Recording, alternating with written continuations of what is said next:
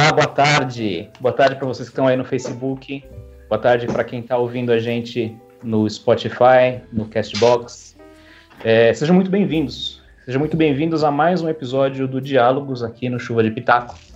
Nesse episódio especial, uh, nós vamos tratar de um assunto aí diferente, um assunto que a gente poucas vezes vê e ouve falar e, e que, na verdade, é, é bem interessante, é bem complexo. Eu tive na última, nas últimas duas semanas estudando muito, lendo, vendo é, documentários, e, enfim, a respeito desse assunto. E olha, quem não conhece, como eu não conhecia, vai ficar aí bastante assustado, viu? Bastante impactado. Mas e aí, Eric? Que, que assunto é esse, né, cara? Bom, uh, antes da gente falar desse assunto, deixa eu apresentar aqui os nossos pitaqueiros de costume. Então, estão aqui comigo hoje, né? Nesse diálogos, o Júlio César. Boa tarde a todos. Boa tarde, o Felipe Oenen. E aí, galera, tudo bom? A Larissa. Boa tarde, pessoal. E eu sou o Eric Oenen e você está ouvindo Chuva de Pitaco. É... Larissa, faz um favor pra gente. Já vamos começar começando. Vamos Fala pra lá. gente, então, o título, o tema e uh, dar a introdução desse assunto para quem estiver ouvindo a gente aí. Bom, hoje nós vamos falar sobre saúde mental e reforma antimanicomial. Mas por que esse assunto? Porque ontem, dia 10 do 10, foi o Dia Mundial da Saúde Mental, que é um assunto importantíssimo e bastante amplo. Quando a gente fala em saúde mental, a gente tem uma gama muito grande de assuntos. Porém, nós decidimos falar, sentimos a necessidade de falar sobre a luta antimanicomial, que tem como Dia Nacional 18 de maio, mas a gente aproveitou o gancho né, da saúde mental para trazer para cá. A luta antimanicomial é um movimento que teve origem no, no contexto da abertura da ditadura militar, uh, que foi, foi, quando surgiram as primeiras manifestações no setor da saúde, né, para desinstitucionalizar os pacientes que estavam nos manicômios. Quando a gente toca no assunto manicômio no Brasil, vários nomes vêm à mente. Um deles é o da médica Nise da Silveira, que foi pioneira no processo libertário da reforma psiquiátrica no Brasil nos anos 40. Outro nome bastante significativo é o do deputado Paulo Delgado. Temos também Franco Bessalha, Francisco Franco da Rocha, José Martins da Cruz. Então, vários nomes que é, trabalharam em prol dessa reforma antimanicomial de desinstitucionalizar os pacientes que estavam em instituições psiquiátricas e a gente vai entender um pouquinho mais do porquê desinstitucionalizar esses pacientes. E para isso temos dois convidados maravilhosos. Trouxemos aqui a Edneia Fernandes, que foi minha Boa professora. Tarde, foi minha professora, ela é mestre, especialista em saúde mental. E trouxemos também o Daniel Navarro, que é jornalista, escritor e que escreveu o Capa Branca. Daniel. Oi, tudo bom para todo mundo? Bom, boa tarde para quem está acompanhando ao vivo e bom dia ou boa noite para quem está acompanhando no Spotify ou qual é a outra plataforma mesmo? Esqueci. No Castbox. Castbox. Nossa, que No. Castbox. É que esse daí eu não, não acompanho muito, mas no Spotify sim. Não que eu faça Boa. propaganda pro Spotify, né? Mas Não, pode fazer, não tem problema. Pagando bem, que mal tem. Exato. Paga nós, Spotify. Patrocina a gente, exato. Spotify. Bom, Muito gente, bem, então bem. vamos começar aqui com a, nossa série de perguntas, que a gente selecionou umas perguntas para fazer para vocês. É impossível a gente falar em psiquiatria no Brasil ah, sem falar na revolução que a doutora Nise da Silveira trouxe. Inclusive, eu acho que só a Nise já daria um podcast, porque eu sou apaixonada por ela, por tudo que ela fez, enfim. É, então, ela trouxe é, esse tratamento, ela substituiu o picador de gelo e choque elétrico por pincéis, por arte. E a minha pergunta, minha primeira pergunta é: nessa época, todos os manicômios aderiram a essa forma de tratamento? Ou só aconteceu no manicômio do Engenho de Dentro? Bom, posso falar? Pode. Lógico. Desculpa. Melhor você na ter uma verdade- visão mais global. Eu ia falar só do Juqueri. É, acho que a sua pergunta foi direcionada em relação ao tipo de tratamento que tinha lá no hospital, né, Dom Pedro II, onde a Nícia da Silveira desenvolveu o seu maior trabalho, né? É isso? Isso, isso. Então, é, na verdade, é, naquela época, estava chegando né, a ECT, eletroconvulsoterapia. Então, a forma de tratamento para o portador de transtorno mental era é, a base do eletrochoque, que é a eletroconvulsoterapia. Então, dentro daquele manicômio, é, esse foi, é, era naquela época, né, o tipo de tratamento é, que existia. E ela ficou chocada, né, quando ela se deparou é, com aquele tipo de procedimento, que era totalmente desumano, é, o paciente ficava completamente assustado e ele sabia que ia ser submetido a ECT, né? E, então, a ECT foi um tipo de tratamento que iniciou, né? É, era um modelo europeu que o Brasil seguia na época e que era uma proposta de tratamento, né? E isso foi logo depois da Segunda Guerra Mundial. E o Brasil trouxe essa tecnologia e vários, né, hospitais psiquiátricos naquela época, manicômios, né, trabalhavam com esse tipo de tratamento, que na verdade não tinha nada de terapêutico, né? Inclusive Barbacena, que, que, também ficou muito famoso, né? E outros hospitais menores. Então, era uma das propostas de tratamento daquela época, mas que era completamente desumano e que tinha também um teor punitivo, né? Então, se o paciente não obedecesse, ou ele tivesse um comportamento é, que eles compreendessem que destoava das regras, né? Que eles é, consideravam que eram corretas para a época, o paciente ia para ECT. Então, era uma forma completamente punitiva de atendimento, e ela ficou muito chocada com isso. Ah, só uma, uma, uma, observação assim sobre esse tratamento, que além dele ser de é, ser punitivo, ele era uma forma de conter os pacientes até quando eles não, não eram submetidos a esse tratamento. Por quê? É, a gente tem a visão de que aquilo era uma acontecia de forma individualizada, né? Assim, em muitos locais era assim que acontecia, né? Mas no Juqueri, segundo o relato do, do Walter Farias, que escreveu o livro comigo, né, que viveu as memórias do, do Capa Branca, né? Ele inclusive é o, o Capa Branca do título do livro.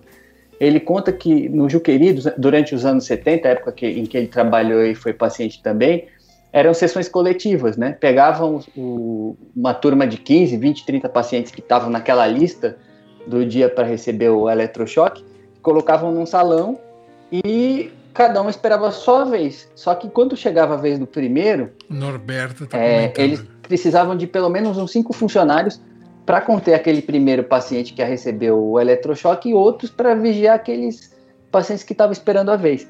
E como que era aplicado o, o eletrochoque? Claro, tinha uma pessoa que era responsável pela operação do, da, da máquina, que era uma caixinha de madeira, que tinha os ajustes de, de tensão, de voltagem, tudo, com duas hastes de metal, né? Mas precisava de uma pessoa, é, pelo menos duas pessoas para segurar as pernas do, do, paciente, porque eles eram deitados no chão, no colchão no chão, um colchão é, que era, era recheado de palha, né? Não eram esses colchões hospitalares de hoje, né? E eles, é, dois seguravam as pernas, dois seguravam os braços, um segurava a cabeça, enfiavam um, um pano na boca do, do paciente para ele não se machucar. Embora muitos dos pacientes do Juqueri não tivessem os, os dentes, né? Eles eram arrancados é, por vários motivos. É, o principal era para eles, por conta de higiene bucal, mas também para eles não, não agredirem os outros e não se machucarem também, né? E ele amarrado mais pelos funcionários, né?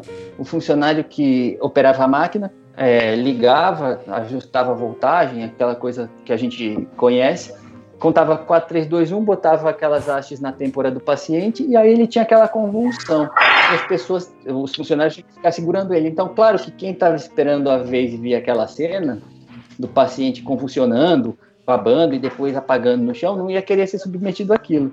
Então a confusão se formava no local. Então o segundo, terceiro, quarto que iam tomar queriam fugir dali, né? Então, quem numa evento, num, num outro dia é, fosse ameaçado assim, por exemplo, ah, você não está se comportando, você vai pro, pro choque. Já mudava de postura de repente o paciente, né? Então, bastava a palavra para conter o paciente, na verdade, né? Uhum. Como não ficar aterrorizado com isso, né? Pois é. é. Exatamente. Posso complementar? Lógico. É, na verdade, o que, aconteceu, né? É, Criou-se né, um mito em relação a ECT, ao eletrochoque, que na verdade é eletroconvulsoterapia, que até nos dias atuais é, existe um preconceito muito grande em relação à terapêutica, e hoje nós sabemos que é uma terapêutica que se é, realizada né, de forma adequada nos grandes centros, com anestesista, com o paciente monitorado, em ambiente hospitalar, ela tem resultados que são muito positivos para o paciente, né? É, e com pouco efeito colateral que as drogas, né, os fármacos, os psicotrópicos trazem para o paciente. Então, se bem utilizada, é, ela tem um caráter terapêutico interessante, mas por conta desse caráter punitivo que na época dos manicômios era assim que era realizada, é, e que eles não tinham nenhum critério né, para descarga, né, para voltagem, colocava os eletrodos nas têmporas e qualquer descarga ali até que o paciente convulsionasse. Então, tem muitos pacientes que hoje teriam indicação de ECT, porém eles são resistentes, né, por conta por conta do mito que criou em relação a isso. É isso. E tem uma grande diferença hoje, né? Para se aplicar o ECT, Oi? o paciente tem uma, uma diferença enorme hoje. Naquela época, pelo menos no relato do, do Walter, né? Quem aplicava o eletrochoque não era um médico, por exemplo, era um atendente, um auxiliar de enfermagem, um enfermeiro. Hoje não, o paciente que vai receber o, o eletrochoque, ele tem um acompanhamento de um médico, de um enfermeiro, é, de anestesista, a família autoriza, a, a, tem que autorizar o, o tratamento. Tem que assinar né? o termo, né? É, é, a, a, é sim, a carga ela é controlada, né? Não é um negócio que remete a esse mecanismo de tortura. O problema é mercantilizar esse tratamento e generalizar para todo mundo como era feito antes, né? Querer transformar isso de repente num negócio, né? Porque é, esse que é um dos riscos que se corre com qualquer, não só medica, é, medicamento, mas com qualquer tratamento que no passado a gente sabe que tinha função terapêutica, mas não acabava dando certo porque ele se desviava do caminho, na verdade, né? Sim. Isso me leva. Tudo, né? Isso me leva à próxima pergunta, que é uma curiosidade que eu tenho. É, um livro que me marcou muito foi o Holocausto Brasileiro. Confesso que eu lia ele com nó na garganta às vezes. É, na opinião de vocês, essa falta de humanização do cuidado, esse, esse tratamento, tratar o ser humano de forma desumana mesmo, era fruto do, da geração financeira, porque é, quem leu esse livro sabe que os manicômios eles recebiam bastante dinheiro, não investiu dinheiro. Então, era fruto disso? Era fruto da falta de conhecimento, de, de manejo de um paciente psiquiátrico? Assim, na opinião de vocês, era o quê? Por que, que isso aconteceu? Era um pouco disso também, porque assim, claro que num determinado momento, eu, eu, eu posso falar mais do, do Juqueri, né? Mas assim, repetindo os locais. Né? Você lê o Holocausto Brasileiro, mas se você, não querendo fazer um merchandising sem, é, não intencional, se você lê o Capa Branca e não souber que aquilo é o Juqueri, você vai achar que está no Hospital de Barbacena, na verdade, né? É, aquilo, o, o Juqueri, por exemplo, ele foi fundado em 1898 tinha uma capacidade inicial de 800 leitos. Aquilo foi crescendo de uma forma descontrolada e chegou a ter, segundo números oficiais, 18 mil pacientes. Mas esse número, assim, ele é contestado, porque não tem um registro oficial, por conta de um incêndio que aconteceu em 2005 e queimou os prontuários dos pacientes. E, claro, muita gente saía ganhando, né? É, a indústria farmacêutica, o próprio governo do estado ganhou, né? Porque cada paciente é, representava um, um, um, custo, né? E era tudo produzido dentro do Juqueria, a, a medicação, até os, os, tinha farmácia dentro laboratórios, até os é, receituários do, dos médicos eram, eram, eram feitos lá dentro, tinha uma gráfica lá, né? Mas depois de um tempo, o que aconteceu? Como o lugar inchou de uma forma que ficou é, sem controle, virou um bicho de sete cabeças mesmo, né? remetendo até aquele filme dos, uhum. é, que o Rodrigo Santoro protagoniza, mas que é baseado num livro que são as experiências de um ex-paciente é, de hospitais psiquiátricos, mas no Paraná, né? É, aquilo ficou um negócio sem controle. E, claro, tinha muito é, paciente para pouco funcionário. Então, os, os, os, funcionários, eu já ouvi relato de, de outros funcionários, não só do Walter, que parecia que eles iam para a guerra e não sabiam muito bem o que estavam fazendo, porque era assim, ou eu me defendo ou eu sofro alguma consequência. Claro que o, o paciente do hospital é, psiquiátrico, ele não agride um funcionário porque ele tem uma motivação pessoal, né? ele vai ter um surto, provavelmente, assim, generalizando muito, ele vai ouvir uma voz, assim, e vai agredir o funcionário, mas no dia seguinte pode ser que ele não faça nada, né? Mas mesmo assim, era uma, uma luta diária do, dos poucos funcionários para muitos pacientes. E num ambiente assim, acaba se destacando, as, é, em muitos casos, as pessoas que se moldam a esse sistema, né? Então, quem entra, isso falando dos funcionários, entra de um jeito, acaba se adequando àquela, àquela realidade de ter que bater, de ter que é, medicar em excesso, é, de maltratar ou de desistir do que está acontecendo mesmo, né? Um, de sensibiliza, um, né? Um episódio geral, de, é perde a sensibilidade. Por exemplo, o Walter quando entrou para trabalhar no, no Juqueri, ele passou por um estágio porque ele entrou sem nenhuma bagagem teórica ou prática para trabalhar lá, né? E o estágio foi numa colônia afastada do, do núcleo central do Juqueri. E ele chegou no lugar, eram só pacientes acamados que viviam na própria sujeira, era uma condição super degradante, né? Eles, é, muitos eram paraplégicos, outros não tinham forças para comer, inclusive. Então, a primeira é, tarefa dele e dos outros, dos outros funcionários novatos, né, foi limpar o local e limpar os pacientes. Os funcionários mais velhos falavam assim: olha, não adianta nada, você vai fazer isso daqui, ó, vocês vão limpar todo mundo, vocês vão embora, vai voltar a mesma situação. E foi realmente o que aconteceu. Eles terminaram o estágio, que foi onde eles aprenderam as, os rudimentos de enfermagem, na verdade, saíram de lá e depois o Walter teve que voltar seis meses depois. E ele viu o, o, os mesmos pacientes na cama de novo, de, no, no, colchão apodrecido por causa da, da própria sujeira deles, né? E ele realmente viu que aquilo não adiantava nada, porque não tinha como se cuidar de uma estrutura que tinha, segundo números oficiais, 18 mil pacientes, né, para poucos funcionários. É, bom, a minha opinião né, em relação a isso, concordo né, com o que o Daniel está colocando aí, é, mas na verdade é um pouco de cada coisa, né, respondendo a pergunta que foi feita. Então, é, no Brasil, nessa época dos manicômios, é, algumas categorias profissionais ainda estavam muito desorganizadas e des desestruturadas, né? É, e o processo da reforma psiquiátrica, assim como o processo da implementação do SUS no Brasil, assim como o processo da Constituição Federal de 88, é, foram caminhando mais ou menos juntos, né? Assim como a enfermagem. Então, é, essa categoria profissional que é a enfermagem, ela também foi evoluindo junto com toda essa evolução. Nessa época, é, a enfermagem ela não era uma enfermagem profissional como a gente tem hoje, né? Então nós tínhamos atendentes de enfermagem que não tinha menor qualificação profissional, eram pouquíssimos os enfermeiros, né? Técnicos praticamente inexistentes e alguns auxiliares de enfermagem. Então os atendentes eles aprendiam no dia a dia de trabalho. Eles eram contratados né? Entrava ali dentro, se deparava com aquela realidade e eram mais ou menos treinados por médicos. Então, a visão que eles tinham, na verdade, era uma visão de é, conter, né? Conter o paciente para não perder o controle, para não fugir. Então, é, à medida que foi evoluindo, né, todo esse contexto social, histórico, aí a enfermagem também foi evoluindo enquanto profissão, outras categorias profissionais foram entrando e as coisas foram acontecendo, né? E aí, é, até a gente chegar no período aí da reforma psiquiátrica e chegar no cenário que nós temos hoje.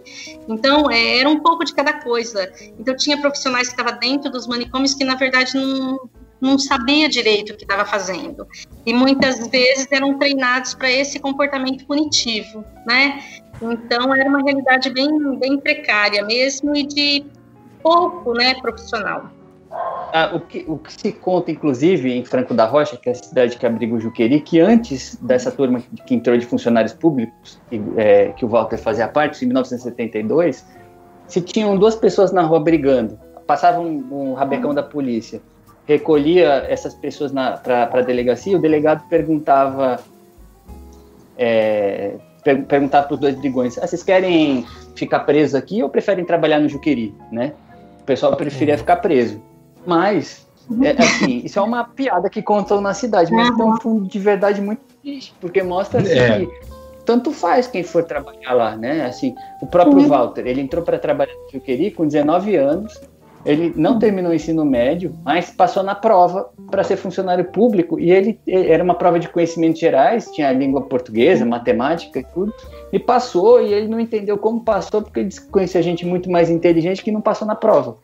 Né? Uhum. Então, mesmo a pessoa sendo inteligente, ou ele não se julgando inteligente para passar na prova, ninguém tinha é, bagagem teórica e prática para lidar com, com saúde, nem com saúde mental, na verdade, uhum. né?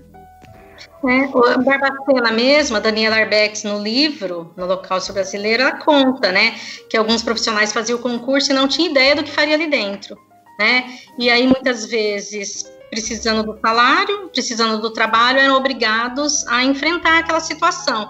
Então, de odores fétidos, fezes e urina espalhados por todos os lugares, é, a alimentação era praticamente podre, eles colocavam comida para os pacientes num coxo, e aí quem podia mais comia, os que não podiam ficavam sem se alimentar.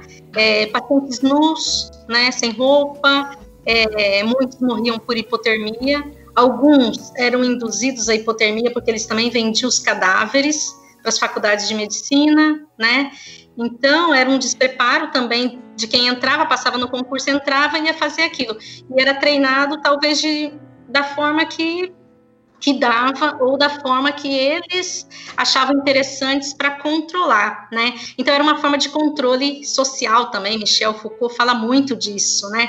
Então era uma forma de controle social. Então a gente contém todo mundo. É, controle de, do corpo e da mente, né? Sim, controlava, e uma vez ali dentro não saía. É, e essa questão que você colocou também, é, a pessoa cometeu um delito, ia para a delegacia, entre entrar dentro do manicômio para trabalhar e ficar preso, preferia ficar preso, realmente era melhor, porque é, o cenário dentro dos manicômios era terrível, né? Então, seres humanos parecendo zumbis, emagrecidos, sem dentes, porque eles também tinham uma política de extração de dentes, para não ter acidentes com mordedura, raspavam as cabeças para controlar a pediculose, para controlar é, epidemia de piolho, né? É, odor de fezes, de urina espalhada para tudo que é lugar. Então era melhor ir, ir preso mesmo, não tenha dúvida disso. Edneia, aproveitando que você já está falando um pouco de, de, de, dos manicômios, né? Do, do, do, da rotina dos manicômios, qual que é, uhum. conta pra gente um pouco da sua experiência de manicômios. Então, quando eu comecei a trabalhar, né, eu trabalhei no, no IRPS, que é Instituto né, de Reabilitação e Prevenção em Saúde em Dayá, aqui em Dayatuba, que vulgarmente conhecido como telhadão. É, a minha pesquisa de mestrado, né, a minha dissertação de mestrado, eu fiz uma pesquisa lá dentro, é, foi, foi com os pacientes crônicos é, institucionalizados, uhum. E no período que eu trabalhei, ainda não havia sido é, promulgada a Lei 10.216, que é a Lei da Reforma Psiquiátrica Brasileira. Né? Isso foi em 2001, tramitou no Congresso aproximadamente por 11, 12 anos, né? foi lento o processo, e já havia né, um movimento mundial para a reforma psiquiátrica, a uhum. Itália já, já tinha sucesso com a reforma psiquiátrica deles, e a rotina era, bom, durante o dia os pacientes ficavam no pátio, os pátios eram terríveis, né? Tanto é que na atualidade a gente abomina completamente, e eles ficavam verdadeiramente batendo cabeça no pátio, né? Então ficava lá sem uma atividade terapêutica, é, fumavam o tempo todo, fumava muito, e às vezes se envolvia em brigas, conflitos, é, a, eles tinham que seguir a rotina da instituição, né? Então uhum. todo mundo toma banho no mesmo horário, independente se você tem hábito de tomar banho de manhã ou não. Seis horas da manhã todo mundo acordava, todo mundo ia para o chuveiro. É, aqui na época ainda tinha chuveiro quente, chuveiro elétrico, tudo certinho, porque a gente já estava num período mais avançado, né? Mas dentro dos manicômios, é, eles tomavam banho frio, com mangueira. Em algumas instituições, como por exemplo lá em Santa Rita do Passa Quatro, que hoje é o CAIS, né? É, uhum. Lá tem uma parte que eles fizeram o Museu da Loucura, inclusive às vezes eu faço visita com os estudantes universitários até lá. Lá eles tinham uma caldeira e a água vinha diretamente da caldeira. Então nunca se sabia ao certo a temperatura para o banho. Uhum. É, às vezes o jato de água era extremamente quente, alguns pacientes chegavam a se queimar, e às vezes era extremamente frio, né? E, e eles tomavam banho coletivo, era todo mundo nu, no mesmo local e a água era jogada neles, né? A alimentação sempre no mesmo horário, todo mundo junto, de forma coletiva. É, os refeitórios mudaram muito depois né, da, da fiscalização do PENAC, depois uhum. de 2001, né? Mas os refeitórios eram normalmente sujos, é, eles todos misturados, um pegava a comida do outro, tinha pacientes que ficavam sem se alimentar, é, a qualidade da comida era muito ruim, né? Normalmente o cardápio era sempre o mesmo, e eles mantinham essa rotina. Alguns uhum. recebiam visitas, outros não, outros eram esquecidos, né, pela família, era, outros eram abandonados, né? A família depositava e ali ficava depositado. Ou e seja, muita né? medicação. Uhum. Uhum. Dentro do, dos manicômios, né, por medicação. Era um, era um tratamento militar, né? Era uma coisa brutal, desumana. assim, desumana. É. De abandono Sempre total, né? Sim. Como ela mesmo citou, o Foucault, ele tem o livro A História, a História da Loucura, né? Uhum. E, que ele discorre, entre outras coisas, sobre como é que esse sistema veio a ser o que ele é e pelo que ele já passou, né? Sim é, sempre foi uma coisa muito desumana. É difícil até de acreditar, porque o, o tratamento que as pessoas acabam tendo nesses, nesses lugares, é, no, pelo menos na história, eles são muitas vezes mais cruéis do que o que se faz com criminosos, etc. Com certeza. Bem mais. Por isso que quando eu vi que estavam querendo baixar um projeto de lei para voltar com o manicômio, eu fiquei de cara, eu fiquei passada. E foi isso, muito disso que motivou Minha portaria já, Larissa. Sim, sim. Eu, é uma coisa que me entristece, porque... Foi isso que, que motivou a criação desse podcast aqui, né? É, porque qualquer um que lê algum livro relacionado a isso entende que... Sem dúvida. Existem outras formas, né, de, de tratar o paciente psiquiátrico. Dependendo do que ele tem, ele pode ser tratado em casa, com a medicação correta. É, é a gente falar assim, por exemplo, na época em que o Juqueri foi criado, né, em 1898, muita gente defende a criação do, do, do Juqueri, mas de outros hospitais psiquiátricos pelo Brasil, que são praticamente da mesma época, como aquilo que tinha de mais avançado no tratamento de, de, de pacientes, né, que na época era, eram chamados dos alienados, mas na verdade tinham outras formas, só que elas não estavam de acordo com os interesses sociais e econômicos na época, né? Por exemplo, aqui em São Paulo, né, onde, onde eu moro, né, que é perto do, é relativamente perto do, do Juqueri, da cidade de Franco da Rocha, mas no, no final do, do século XIX era afastado, né, não tinha Sim. a rodovia dos Bandeirantes, a Anhanguera era um, um, caminho de terra, tinha a linha de trem, só que ligava a Estação da Luz a Mairiporã, né, uhum. é, a intenção era, era ter um, um, um, local realmente afastado que pudesse levar uhum. as pessoas que eram os alienados, que eram os indesejados, que não serviam para trabalhar na lavoura do café, nem na indústria que estava florescendo. Né? Então não tinha só é, doentes mentais, pessoas com transtornos psiquiátricos, problemas, uhum. pessoas com problemas é, psicológicos. Tinha também o imigrante que chegava aqui e perdia o emprego, sofreu um acidente de trabalho, por exemplo, e não conseguiu uma recolocação, ou ficava perturbado com a realidade nova, que ele não conseguia se adaptar.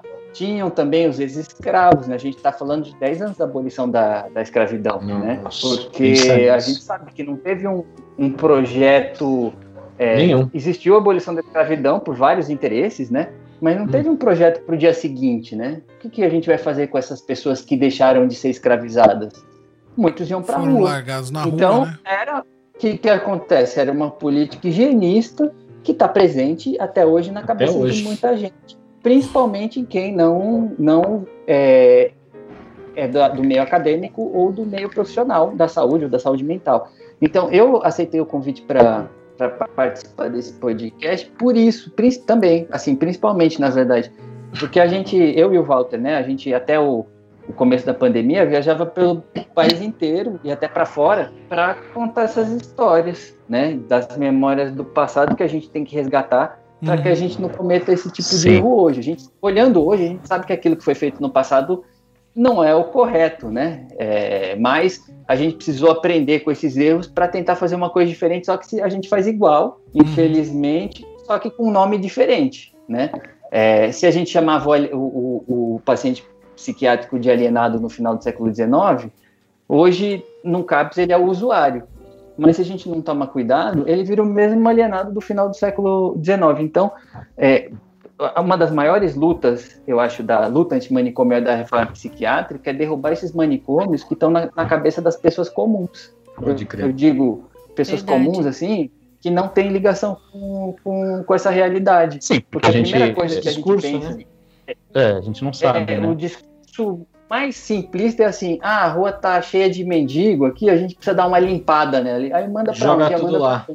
Eu me lembro, eu é tava assim que começa no, campo de concentração, no, né? Vale do Inclusive, é, é o, coisa, o, o, Colônia em Barbacena foi muito comparado, inclusive assistindo documentários e, e lendo né, o, o livro da Daniela Arbex, você vê que ele é muito comparado com, com campos de concentração da Segunda Guerra. Total, ele é muito parecido. Sim, total. Inclusive o acesso. É, é, é título do livro, né? Do, do documentário. Né? Exato, inclusive o acesso para lá. O Holocausto brasileiro.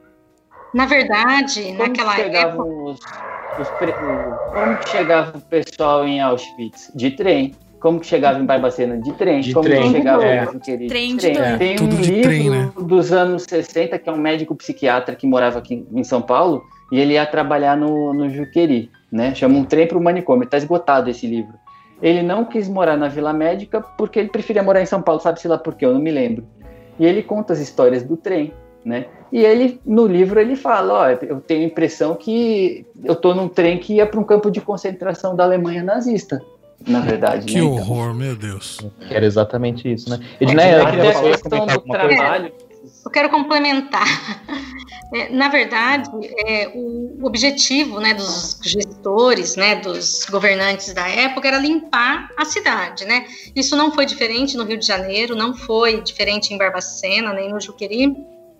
A gente tinha na época vários hospitais psiquiátricos que eram construídos bem distante dos grandes centros, afastados, né, com esse objetivo de limpar as cidades. Então, todas aquelas pessoas que, entre aspas, sujava né, as cidades, é, eles colocavam dentro daquela instituição fechada e ali eles segregavam. Uhum. Então, ali tinha é, pessoas que estavam sem emprego, que estavam na miséria, é, os próprios loucos, rancenianos, tuberculosos, né, e prostitutas, adolescentes que ficavam grávidas e a família não queria. Então, eles é, pegavam essas pessoas, realmente tirava do núcleo onde elas estavam inseridas, social, e excluíam dentro dos manicômios, né?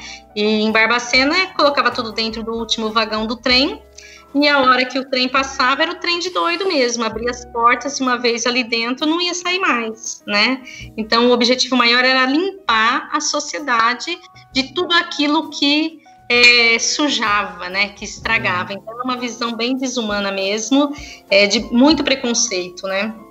Inclusive, gente... e isso está de certa forma está acontecendo hoje.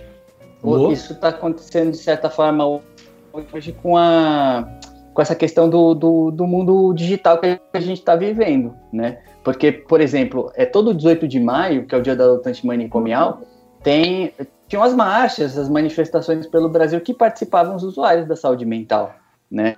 Sim. É, e esse ano não teve. Então essas pessoas perderam completamente a visibilidade. Eu digo isso até pelo o trabalho que eu tenho com o Walter, né? Eu tinha dito que a gente uhum. viajava até março pelo Brasil inteiro, até para o exterior, para contar as histórias, e isso acabava dando visibilidade para ele, porque como ele mesmo diz, ele é um ex-louco, né?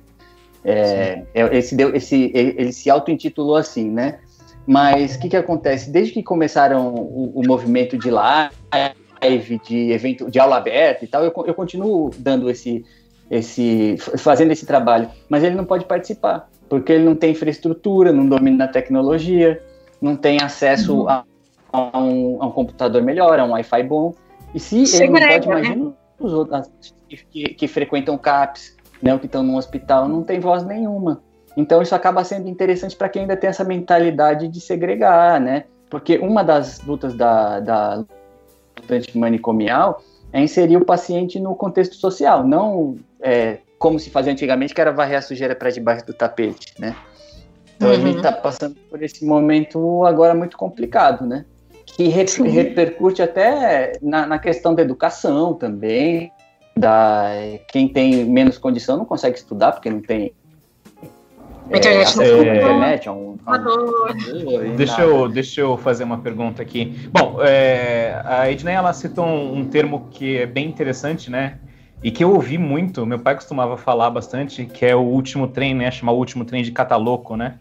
Uhum. É, isso, isso provavelmente ficou já dessa época, uma herança dessa época, né?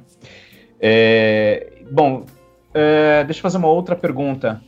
É, quais são os maiores desafios e as dificuldades do cuidado com os pacientes psiquiátricos é, no domicílio, né? É, quais são os critérios para que haja aí uma internação compulsória? Então, é, na verdade, atualmente, né, a partir da Lei 10.216, o objetivo era os serviços alternativos, né, vamos assim dizer, como por exemplo os CAPs é, e as equipes terapêuticas que é, dão suporte né, a essas pessoas.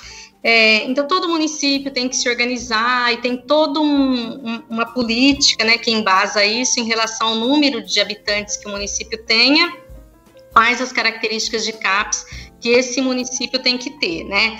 Então, municípios até 70 mil, que tipo de CAPS, municípios maiores que 200 mil, né, com mais de um milhão, to todas as estruturas de CAPS. E dentro dos CAPS a gente tem algumas estruturas específicas, né? Então, tem álcool e droga, tem o IJ, que é infanto-juvenil, tem o 2, que atende os transtornos mentais severos. Então, para atender esse paciente, né, em casa, no domicílio, como foi sua pergunta, a família tem que estar preparada e tem que estar bem conscientizada em relação à importância do tratamento. Né? Então, hoje, nós temos equipes terapêuticas preparadas, é, coisa que na época dos manicômios não havia. Então, hoje nós temos é, médicos com formação em psiquiatria, que têm uma visão mais aberta, enfermeiros especialistas em saúde mental, psicólogos, né?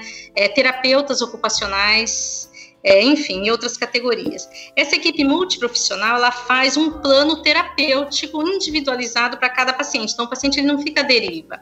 Ele tem que estar vinculado a um serviço de saúde, tem que estar vinculado a uma equipe, e essa equipe tem um propósito, tem uma meta de tratamento. É, e, e, junto com a família, esse paciente ele segue esse regime terapêutico, né? Então, a adesão né, do paciente junto à família ao tratamento proposto é fundamental para manter esse paciente estável. É, e hoje nós temos medicamentos que são os antipsicóticos de segunda geração, é, que, que são, muito, são drogas seguras, é, são drogas que dão menos efeitos é, colaterais, né, aqueles efeitos extrapiramidais, onde o paciente ficava impregnado, então Hoje em dia a gente tem drogas mais modernas é, e junto, né, com as terapias, com os profissionais que vai acompanhando esse paciente, vai estimulando o desenvolvimento dele dentro do contexto social, familiar, dentro é, do contexto comunitário. E aí nós temos a rede de apoio psicossocial, né, as RAPs. Então o território tem que estar envolvido. O que, que significa isso? Todo bairro tem a sua UBS de referência, a Unidade Básica de Saúde. E os profissionais das UBSs precisam também estar afinados com o tema, né? E precisa conhecer o seu território, conhecer quem são esses usuários, né, esses clientes, pacientes que são portadores de transtorno mental. E fazer uma acolhida dentro do território. Então, o paciente ele não vai para o CAPS e fica a vida inteira lá, né? Aí seria um CAPScômio, como alguns uhum. autores hoje já propõem, né? Não é isso.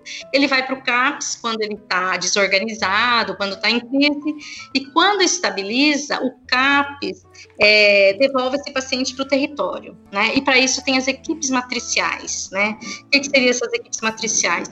São equipes que fazem a ponte, né, entre o serviço secundário, que seria o serviço aí de, de CAPS, né, de Centro de Atenção Psicossocial, e o território, que são as UBSs. Então, o CAPS simplesmente não pode pegar e dar alta para o paciente. Ah, você está ótimo, está estável, é, volta para o seu território e tchau. Não. Tem todo um processo de desvincular esse paciente desse serviço, dessa equipe, e vincular a outra equipe, que seria as equipes de UBS, que está no território.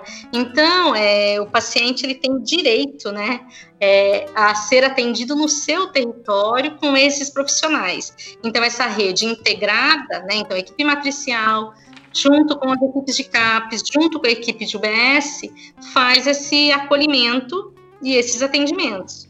E mantém o paciente dentro né, da estabilidade e seguindo uma vida tranquila, né? Entendi, é, pode trabalhar, pode, pode sair, pode fazer compra, né? Uma vida muito tranquila. mais próxima do seio familiar e do apoio do, do, dos seus próximos, né? Mas às Sim. vezes essa estabilidade encontra barreiras, né? Porque, por exemplo, esses dias eu tava no, no Facebook, aí eu li o relato, acho que de uma moça que a mãe sofre de esquizofrenia, estava fazendo tratamento, tomando remédio e parou o tratamento porque o pastor mandou parar o tratamento porque era possessão. Então, assim, infelizmente, a gente ainda tem gente que associa o transtorno mental à possessão, a coisa do né? outro mundo, muito né? Deus, isso Deus. Eu imagino né? que isso, eu imagino que isso dificulte uma, o tratamento, né? Porque de repente tem uma questão para. social econômica também muito forte isso.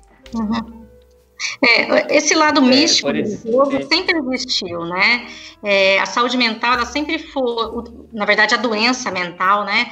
É, ela sempre teve essa associação ao lado místico, religioso, né? Então, por isso Sim. que tem muitos tabus, né?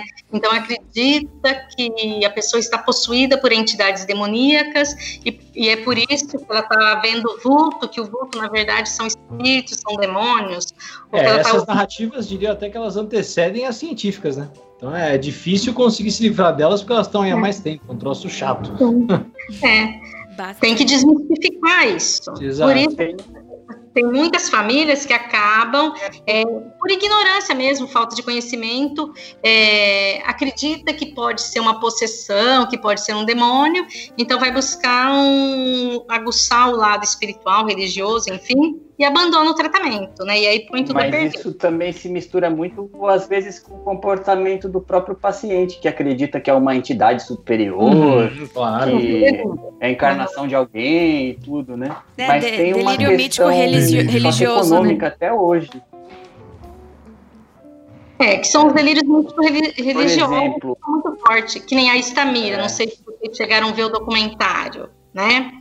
Que Sim acho que foi gravado 2000, 2001, 2002. Estamira ela faleceu faz pouco tempo, se eu não me engano, 2010, 2011. E é, mostra, né, no documentário essa questão dos delírios, né, esse empoderamento, essa questão de acreditar que ela tem poderes sobrenaturais, né?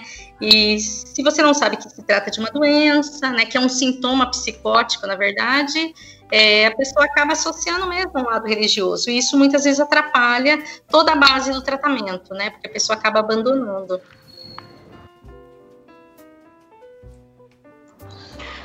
É, bom, deixa eu só é, fazer um, um, comentário aqui. Na verdade, não é um comentário um, um, para organizar as ideias aqui.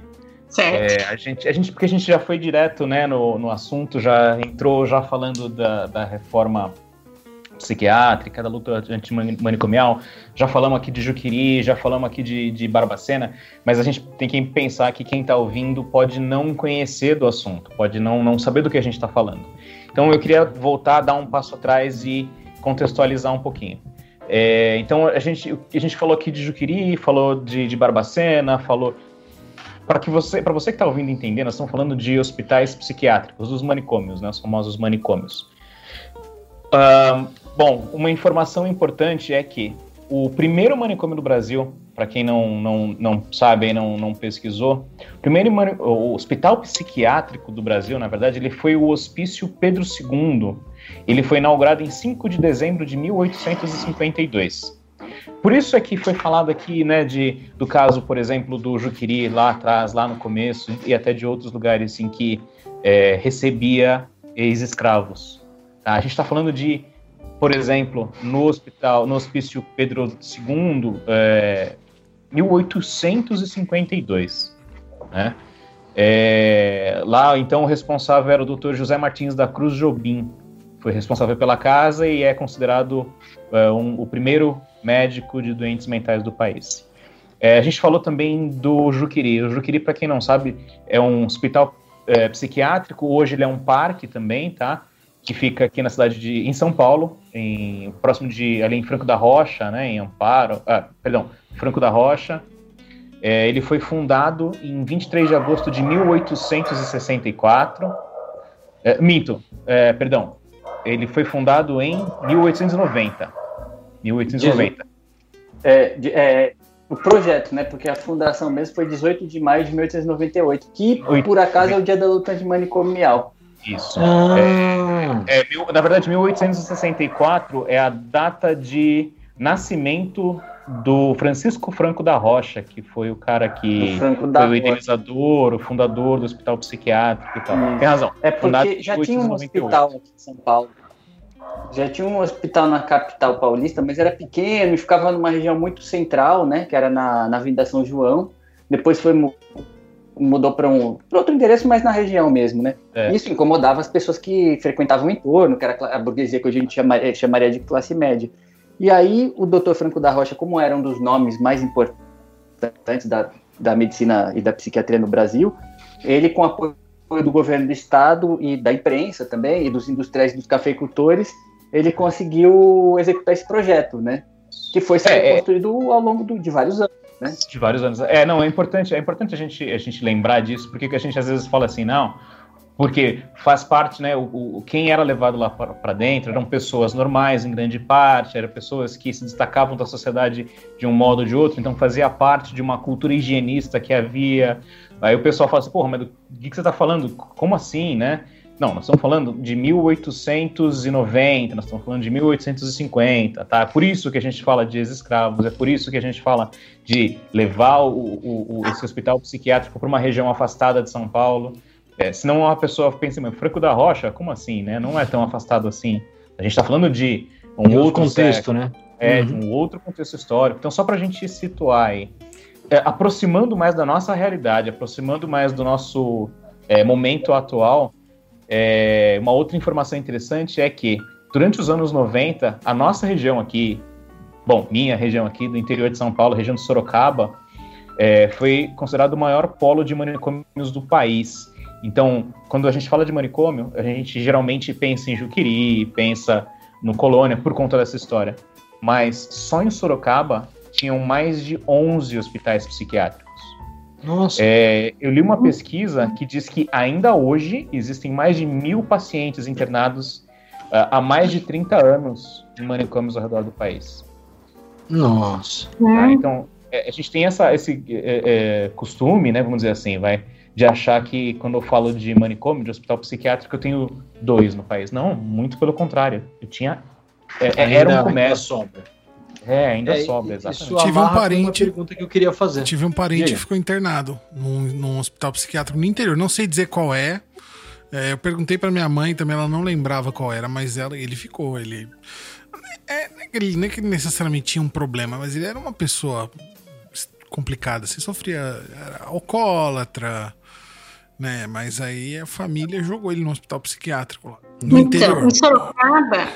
Ai, desculpa. Pode falar, pode falar. Não, pode falar. Em Sorocaba, é, já que você apontou, né, que era um polo de manicômio aí vasto, né? Até pouco tempo atrás, né, na época eu dei aula na PUC de Sorocaba e a, a, disciplina era relacionada à saúde mental, e nós íamos com os alunos no Hospital das Acácias, que é um hospital grande lá, que hoje está fechado, graças a Deus e ficava numa das avenidas principais de Sorocaba e tinha uma ala, um setor de pacientes crônicos, né? Então separava os crônicos dos agudos, né? Enfim. E, nesse setor de crônicos tinha um setor de crônicos era feminino e masculino. É um setor feminino que eram mulheres que estavam ali, que na época da hoje Fundação Casa, mas na época era Febem, Sorocaba tinha Febem, né? Hoje já é outro nome, outra nomenclatura, é, eram menores infratoras que ia para a FEBEM. E quando elas tinham alta né, da FEBEM, quando era desligada da FEBEM, porque já tinha cumprido lá o período socioeducativo, muitas famílias tinham abandonado, mudava, não deixava endereço, na época não tinha celular, não tinha e-mail, né, WhatsApp, e perdia o contato das famílias dessas garotas. E essas garotas, elas saíam da FEBEM diretamente para o Hospital das Acácias. Nossa. Vocês têm ideia do que é isso? Caramba. Elas não eram loucas, né? Elas não eram usuárias de drogas, de substância psicoativa, mas eram menores infratoras que muitas vezes haviam cometido pequenos delitos, acabavam indo para a FEBEM e de lá para o manicômio, ou seja, uma vida inteira segregada. Se né? você não é louca, e, você fica, né? Fica louca. E foi ficando, né? Então, isso foi em 2000, 2000, 2001, quer Nossa, dizer, não é recente. tão longo. 20 anos, é aí. Recente, é recente. É recente, né? E, e as garotas envelheceram dentro do hospital psiquiátrico, né? Então, o hospital psiquiátrico, na verdade, os manicômios aceitavam tudo, né? É, conseguia um laudo, e uma vez com esse laudo médico, esquece, né? Ficava ali dentro.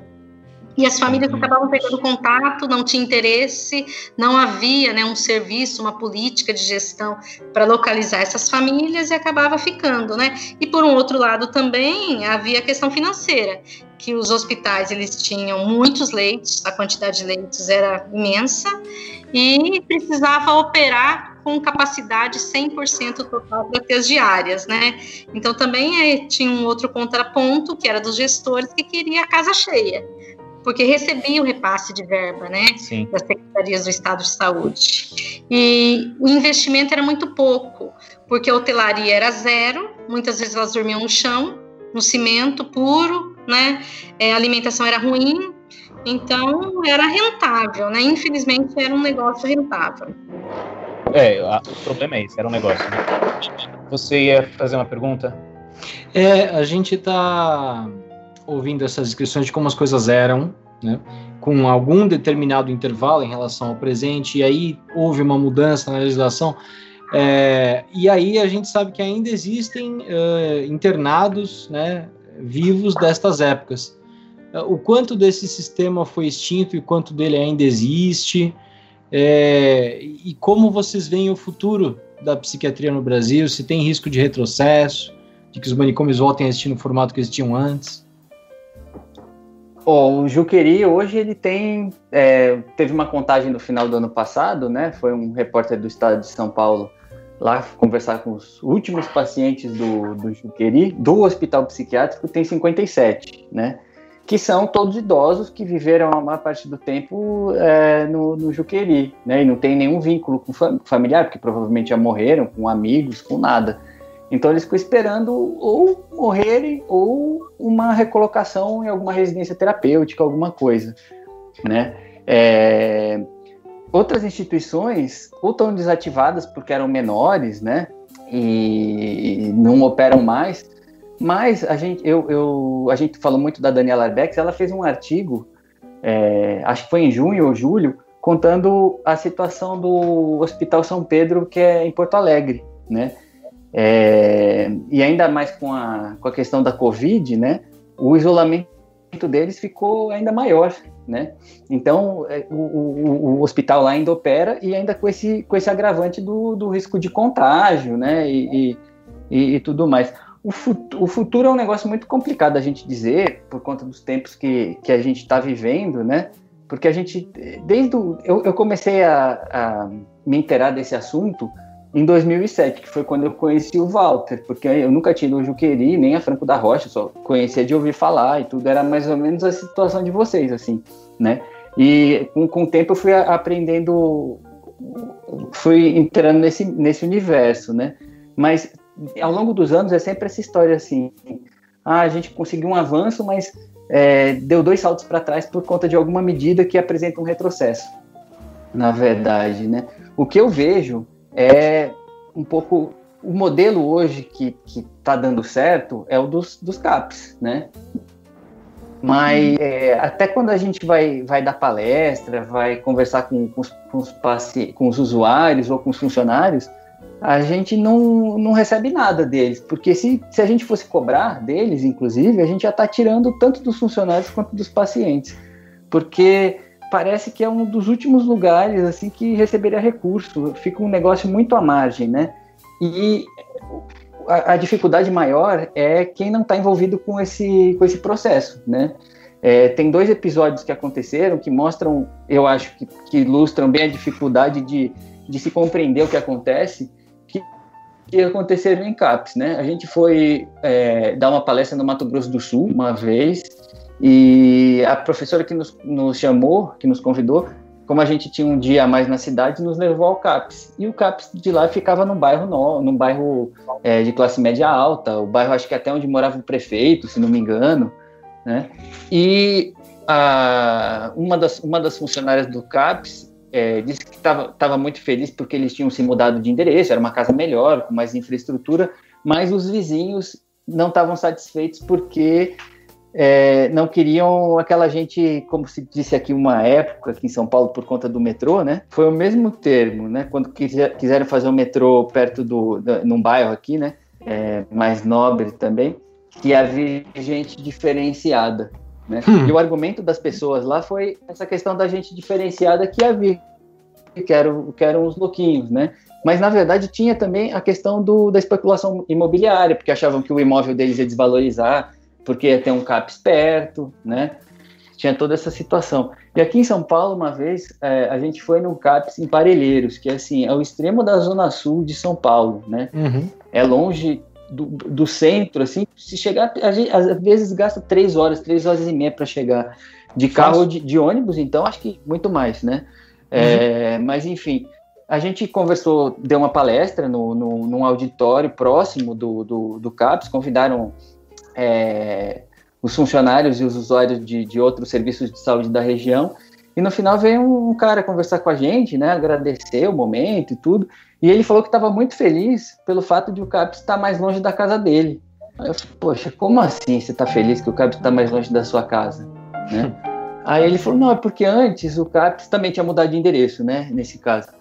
É, ficava do lado de um hipermercado e aí as pessoas que eu conheço, meus amigos, meus parentes, podiam achar que eu sou louco porque eu venho aqui fazer meu tratamento, venho pegar minha medicação. Então eu prefiro pegar dois, é, pegar dois ônibus, né, é, gastar mais tempo para vir aqui porque eu fico tranquilo e faço meu tratamento sem que ninguém pense que eu sou louco. Então é, tem muito esse preconceito também. O né? desafio né? do futuro é tirar esse estigma, na verdade, uhum, né? Porque, uhum. por exemplo, eu aqui, né? É, se eu preciso de um serviço desse, claro, eu posso contar com o CAPS também, né? Mas para mim é muito mais fácil eu, sei lá, fazer um telefonema, mandar uma mensagem para alguém e pedir indicação de um psicólogo, de um psiquiatra. Eu me consulto hoje em dia pelo computador ou vou num prédio de, de escritórios, como se eu fosse num dentista ou num oftalmologista ou num advogado de qualquer coisa e ninguém fica sabendo, né? É, é e, mas aí, aí então, tem uma outra questão, uma das né? Barreiras, gente... essa questão social econômica, na verdade, para a gente tentar mudar é, o futuro, porque senão é é, as instituições elas vão inchar de novo, não claro como um Juqueri, né, que teve 18 mil pacientes, ou como o Hospital de Barbacena também, que foi é, uma, um local superlotado, né, mas eu já vejo isso assim, por exemplo, aqui em São Paulo também, um, um, um terceiro exemplo, desculpa eu me estender, é, tinham dois CAPs na mesma região, no mesmo bairro, eles, eles eram próximos. O que, que a prefeitura resolveu fazer? É, fechar um deles mandar os funcionários embora, aqueles que eram comissionados, e atender toda essa, todas essas pessoas em, em, um só que era o maior. Então vamos supor, se cada um atendia 30 pessoas, é, aquele que fechou deixou de atender 30, mas aquele que atendia 30 que permaneceu aberto passou a atender 60. E o que, que aconteceu de efetivo? Né? Os, os funcionários que, diferentemente do passado, é, não tinham uma proximidade maior com, com, com, o paciente, né? não sabiam às vezes o nome, não, não sabiam dos vínculos familiares, de nada, é, se viram trabalhando em dobro. E aí, que, qual foi a alternativa que tiveram que criar? É, toda terça-feira ou quarta-feira faziam um encontrão numa, num salão maior lá. Aí quem tinha alguma coisa para contar contava, né? Alguma angústia, algum problema, e no final todo mundo pegava a medicação, que é o procedimento que, pelo menos eu posso falar um pouco mais do Juqueri, era o que acontecia no Juqueri, era só medicalização na verdade. Então, é, um, é como se a gente desse um passo atrás numa estrutura moderna, né? Sim. É, tudo precisa Meu, ser bem programado, né? Edneia, por favor. É, então, é, agora eu vou parafrasear o Paulo Delgado, né? Para quem não conhece Paulo Delgado, ele foi um militante da luta antimanicomial, foi deputado federal, né, por Minas Gerais, é, sociólogo, professor, e ele quem, de uma certa forma, é, encabeçou né, esse projeto todo da, da reforma psiquiátrica brasileira. E nos dias atuais, né, eu estava lendo um artigo de Paulo Delgado e ele fala que, na verdade, o hospital psiquiátrico, né, os manicômios eram um abismo e que ele acredita que seja impossível, né, é, acontecer de novo. Né? Então, na visão de Paulo Delgado, ele acha que não, que a sociedade né, no Brasil amadureceu e que as pessoas estão mais integradas, né, afinadas com o tempo, e que esse abismo seria impossível. Porém, é, a, a PENAB, né, de 2017, ela tem uma portaria, se eu não me engano, tá aqui, a portaria 3588 de dezembro de 2017, que traz algumas informações que são perigosas neste contexto dos manicômios. E a Abrasme, que é a Associação Brasileira de Saúde Mental, ela ficou bastante preocupada, né, com essa portaria e ela fez uma contextualização, né? Então, é, numa da, das contextualizações, a Abrasme se preocupa porque existe um incentivo financeiro hoje do Ministério né, do SUS é, para hospitais gerais que tenham é, enfermaria psiquiátrica e que essas enfermarias elas precisam estar pelo menos com 80% de ocupação para receber é, o lote máximo de verba, vamos assim dizer, né? Porque tem todo um, um processo é, de faturamento. Então, é, incentivar os hospitais gerais a manter essas enfermarias psiquiátricas e com uma ocupação em torno de 80% para receber, sei lá, um piso, um teto maior, né, de incentivo financeiro é perigoso, porque faz com que, é, de uma certa forma, se incentive né, mais internações. Então, esse é um dos pontos que são preocupantes, porque com essa resolução, essa portaria né, de 2017, viabiliza essa questão financeira de faturamento para internação psiquiátrica. É, outra coisa também, né, que essa portaria aponta, não sei se vocês iam comentar ou não da portaria, mas não dá para a gente responder essa pergunta que você fez se não falar da portaria. É a questão das residências, das comunidades terapêuticas particulares, né? Que hoje em dia existem várias, é, que não existe fiscalização e que muitas delas operam mais ou menos naquele modelo manicomial. Então, com pacientes impregnados com excesso né, de psicotrópicos, é, pacientes que são punidos por ter um comportamento que diz todo o que eles querem, pacientes que muitas vezes ficam contidos por períodos prolongados, né? Então, também incentivar a ampliação dessas comunidades terapêuticas, principalmente para usuários de crack né, e de outras substâncias psicoativas, é um, é um, é um viés né, perigoso. Então, talvez esse abismo que o Paulo Delgado falou que, é, que seria impossível, é, a Abrasme, ela contesta, porque, na verdade, acho que é, a gente está vivendo uma crise política, né, no cenário nacional, e as pessoas elas estão um pouco perdidas. E em relação à saúde mental, é, existem pontos de vista que são muito discrepantes, né? E tem pessoas que acham que internar resolve, né? Que a internação resolve e faz milagre. A gente já viu que esse é um modelo falido. Então, essa questão do incentivo financeiro, isso pode sim é, trazer um retrocesso. Então, isso é um caminho perigoso. E tem um detalhe importante, e tem um detalhe importante também: essas comunidades terapêuticas, muitas delas ficam em locais afastados, meio que de difícil uhum. acesso, né? A gente não sabe bem se aquilo é uma chácara. Um sítio, né?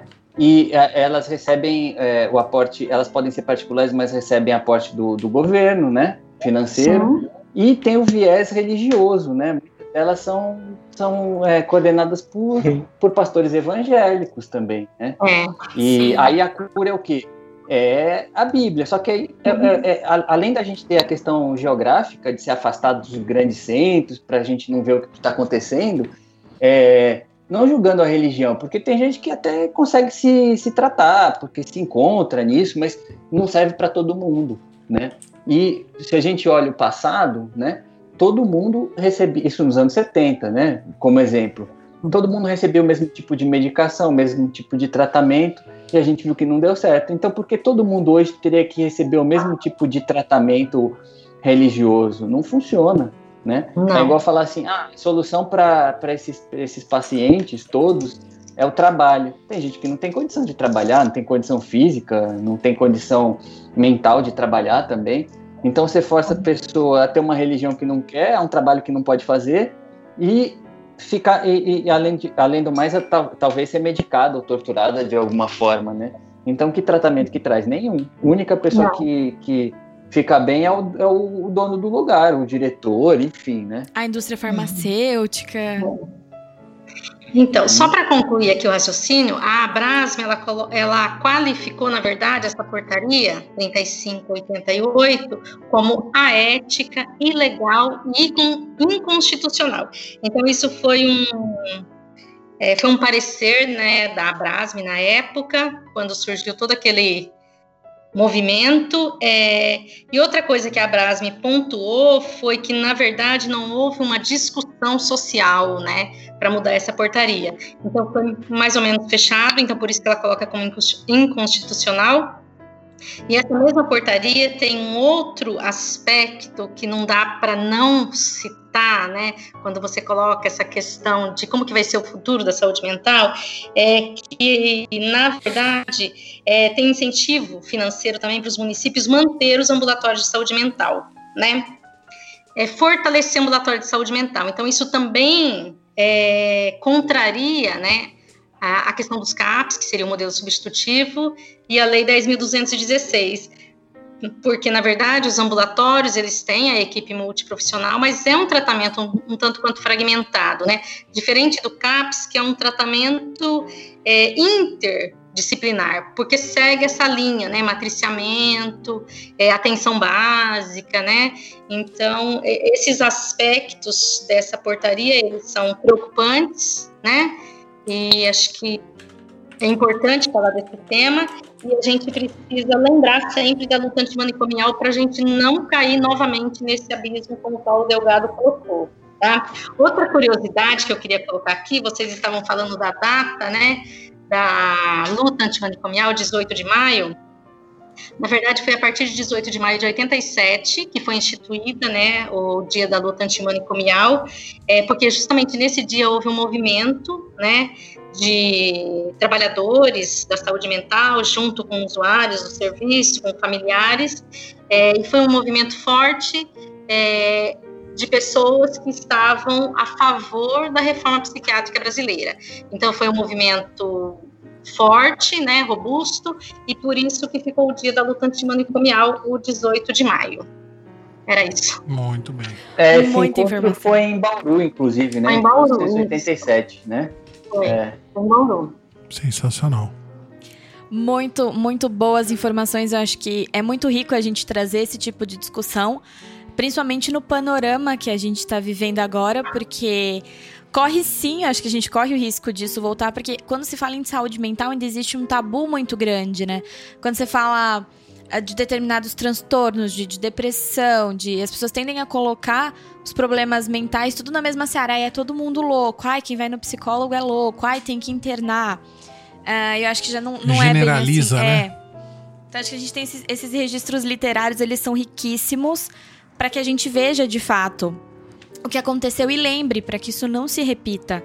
Porque é de extrema importância a gente saber o que aconteceu uh, nos manicômios antigamente para que, que não se reproduza, né? Para que os profissionais que estão se formando agora tenham a mente aberta, uh, tenham entendimento de como as coisas funcionam, queiram aprender a manejar o paciente psiquiátrico, porque não é fácil. Né? Tanto que eu, eu brinco, quase fui para psiquiatria. É apaixonante quando você começa a estudar. Edneia quase me levou pra psiquiatria. é que a obstetrícia tá muito forte em mim. Mas é, é, é lindo quando você começa a estudar, quando você vê a diferença que o tratamento correto faz no paciente, né? Quem assistiu o Nise da Silveira fica, fica emocionado, o filme Nise, No Coração da Loucura. Uh, o que a arte consegue fazer, o que a terapêutica correta consegue fazer no paciente, né? E não, e não o tratamento punitivo paciente psiquiátrico ele também precisa de amor, ele não precisa de punição. Exato. Mas o grande problema que na verdade ela foi deixada à margem, a Anísio da Silveira, e foi teve todos aqueles problemas que foi presa e tal, porque os métodos dela, apesar de muito eficientes, não davam dinheiro, né? Porque quem ganha tem a questão da lobotomia também no, no filme, né? No começo do filme tem uma sessão de lobotomia, uma sessão de eletrochoque todo mundo sai ganhando, né? O médico, é, a, a, própria indústria que, que, que, fornece os equipamentos. A, em Franco da Rocha até se dizia que a, o eletrochoque era, era bom até para Light, porque quanto mais eletrochoque se desse, maior era a conta de luz do Juqueri. Que Nossa. Na verdade. É a, é a questão da mercantilização. Aí se você homogeneiza o, o, o tratamento, se ganha mais na verdade, né? E se esquece do lado humano, né? E a gente pensa no. Em, em, a gente se olhava o paciente como um, um, cifrão, não como um indivíduo, né? Então, é, deixa eu pegar um comentário que o pessoal está mandando pra gente no, na transmissão do Acho Facebook. Acho que a Edneia queria comentar alguma coisa, Eric. Só um comentário breve. É, quando a gente fala do retrocesso, a gente acha que o Brasil está né, tá evoluído, que os brasileiros estão mais alertas, estão mais atentos, mais conscientes, né? Mas, na verdade, é, ainda tem muito desconhecimento. Para vocês terem uma ideia, é, as pessoas elas não estão afinadas nem com cultura, com arte, né, com conhecimento técnico científico. A gente está vivendo aí um, acho que um retrocesso. É, em Itu, né, aqui próximo, é, Itu é um município aqui no interior do estado de São Paulo, próximo a Campinas. É, eles trouxeram é, um museu de Itu trouxe a exposição do Arthur Bispo do Rosário, né? Que é um ícone também na saúde mental. É, e a exposição era gratuita, né? E, na verdade, pouquíssimas pessoas foram visitar é, a exposição das obras de arte de Arthur Bispo do Rosário, né? Por desinteresse, desconhecimento e por falta de cultura.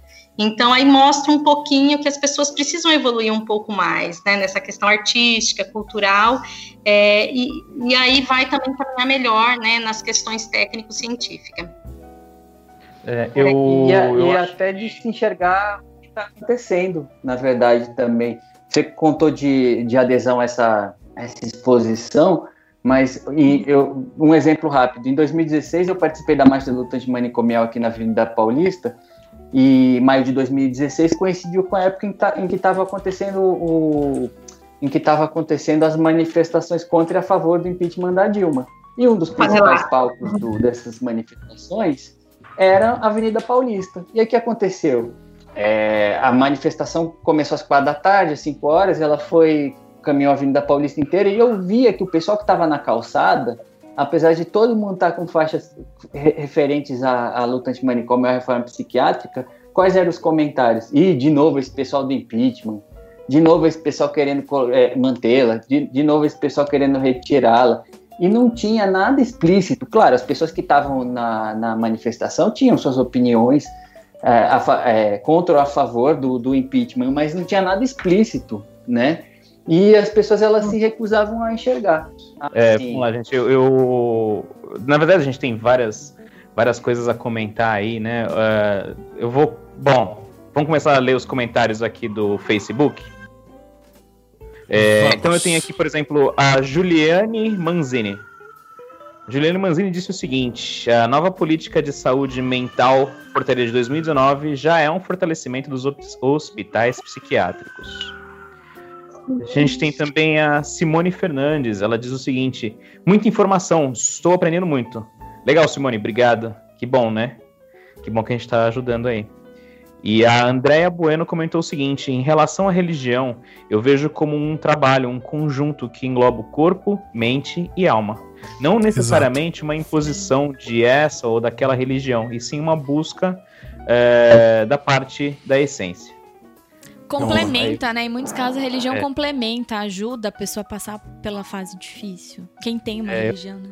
Acho que desde que não seja é, obrigatório, né? positivo, exato, sempre ajuda. Né?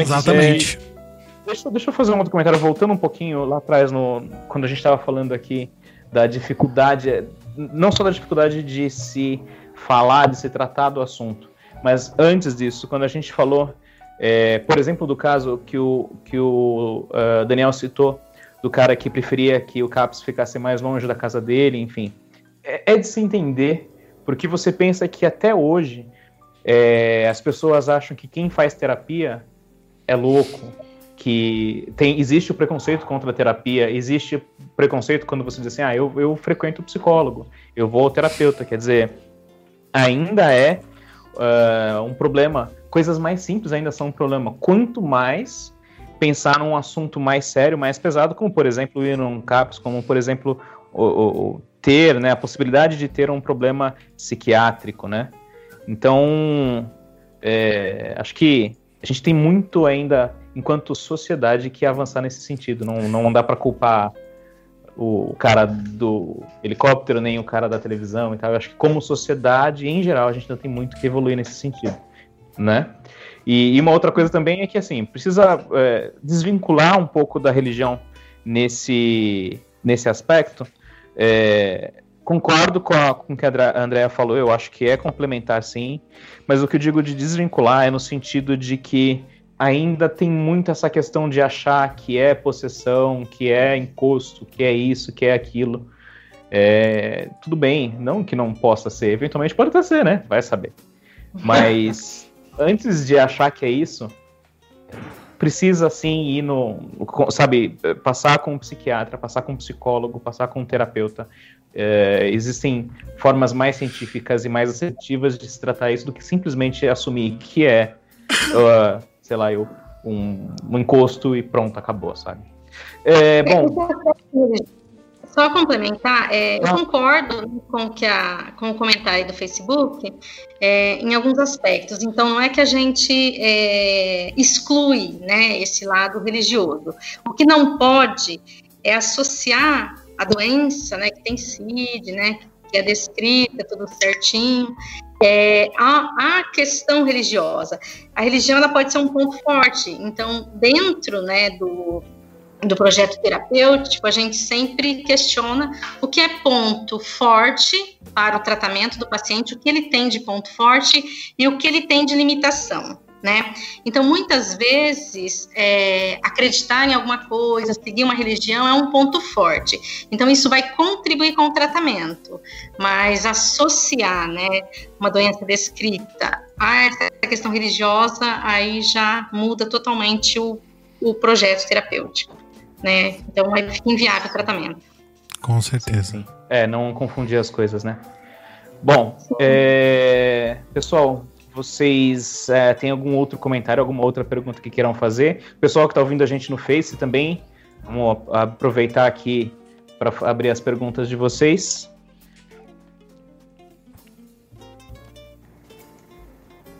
Pessoal no Facebook. É, se tiver alguma pergunta, pode mandar aí. Manda Galera, perguntas mais aí. Algum comentário, mais alguma pergunta? Da minha parte, não, tô, tô tranquilíssima, tô em paz com o meu coração, porque falamos desse assunto e ele é muito necessário. Tô, tô super tranquila. Cheyão, Felipe. Olha, eu fui. Por enquanto eu não consigo que pensar aprendi. em alguma coisa aqui que eu não, não, não ouvi ainda, que eu ainda tenho como perguntar. É bastante informação para um grande aprendiz também aqui. Legal, legal. Show de bola. Então vamos fazer o seguinte, vamos para, para os nossos uh, para os nossos encerramentos aqui, para nossa finalização. E eu queria abrir esses últimos minutos aqui para a Edneia e para o Daniel uh, divulgarem aí. Uh, Edneia, vamos começar por você? Pode ser? Sim, pode. Então tá bom, vamos aproveitar esse, esse momento agora para divulgar o que, que tem aí pela frente. Tem algum evento que você vai participar, que a pessoa possa acompanhar? Alguma live, alguma coisa assim? Como é que tá? É, na pandemia tá tudo meio parado, no momento nenhum projeto. Eu só queria é, finalizar a minha fala com uma frase aqui do Amarante, que eu acho que fecha bem essa questão da luta, é bem curtinha, posso falar? Óbvio. Claro, fica à vontade. É, o movimento da luta antimanicomial se caracteriza pela luta pelos direitos das pessoas com sofrimento mental. Dentro da luta está o combate à ideia de que se deve isolar a pessoa com sofrimento mental, em nome de pretensos tratamentos. A ideia é baseada apenas nos preconceitos que cercam a doença mental. Então, é uma fase para a gente refletir e não deixar né, voltar aos manicômios. É isso. Muito bem, perfeito. Sensacional. Perfeito. Daniel, Assim, até foi importante é, citar o nome do Paulo Amarante, porque ele é uma das referências na, uhum. em luta antimanicômio e reforma psiquiátrica. E aproveitando para falar dos, dos projetos, do que vem por aí, aqui da, da minha parte, né? Isso. É, a gente teve a honra de, de contar com o prefácio do Paulo Amarante para edição em espanhol do livro Capa Branca, que na, foi lançado na Argentina no ano passado. Lá se, se chama chama Atrapado em La Loucura, que seria uma tradução livre assim, Preso na Loucura, que foi a forma como encontraram para fazer sentido em, em, espanhol o livro, né? E aqui no Brasil, ele foi lançado em 2014, ele não tem o prefácio de ninguém, porque na época a gente não era conhecido por ninguém, na verdade, né? mas quem sabe no futuro, né? Quem mas sabe? assim, quem quiser é, eu, assim, eu vou fazer propaganda do livro, claro, mas eu acho que mais importante do que lerem o meu livro, o livro do Walter, é, para a gente não cair nessas armadilhas de retrocesso, é a gente conhecer nossa história, nossas memórias, né? Boa. Porque num país em que a gente não cultiva as memórias, não as preserva também, é como se a gente fosse sair de carro sem um GPS, né? Tipo, não sabe para onde vai, acaba caindo num buraco, né? E não ou fica atolado em algum lugar e se perde. Esse é um dos desafios não só da luta de manicomial, né, da reforma psiquiátrica, mas um dos desafios Tudo, né? nossos, né? né? É, gente, o, o, o, Juqueri ele sofreu um incêndio em 2005, foi o maior incêndio dele, porque tiveram outros também. Se queimou o prontuário dos pacientes que passaram lá de, de 1952 até 2005. Essas pessoas que, que, que viveram lá, estima-se que foram que morreu que morreram no Juqueri mais de 150 mil pessoas também é uma estimativa né elas deixaram de existir viraram cinzas né e muita coisa vira cinza no Brasil né é, o Museu de História do, do é, de História natural. do Rio de Janeiro né de, de, História Natural do Rio de Janeiro é, o Museu da Língua Portuguesa né o próprio Exato. Museu do Ipiranga ele não pegou fogo mas ele está fechado por causa uhum. de cupim na verdade né não teve um incêndio mas é como se a gente está dois anos de, completar, é, de comemorar o bicentenário da, da independência e a gente não tem um museu, nem para nós, nem para turista, na verdade, né? Eu vou aproveitar esse espaço para vender meu, meu, meu, meu livro, né? Que é assim, ele está vendo em todas as livrarias, do, as principais livrarias do Brasil, né? O teu livro, então, ele está em todas as livrarias e também pelo tá. Facebook, né?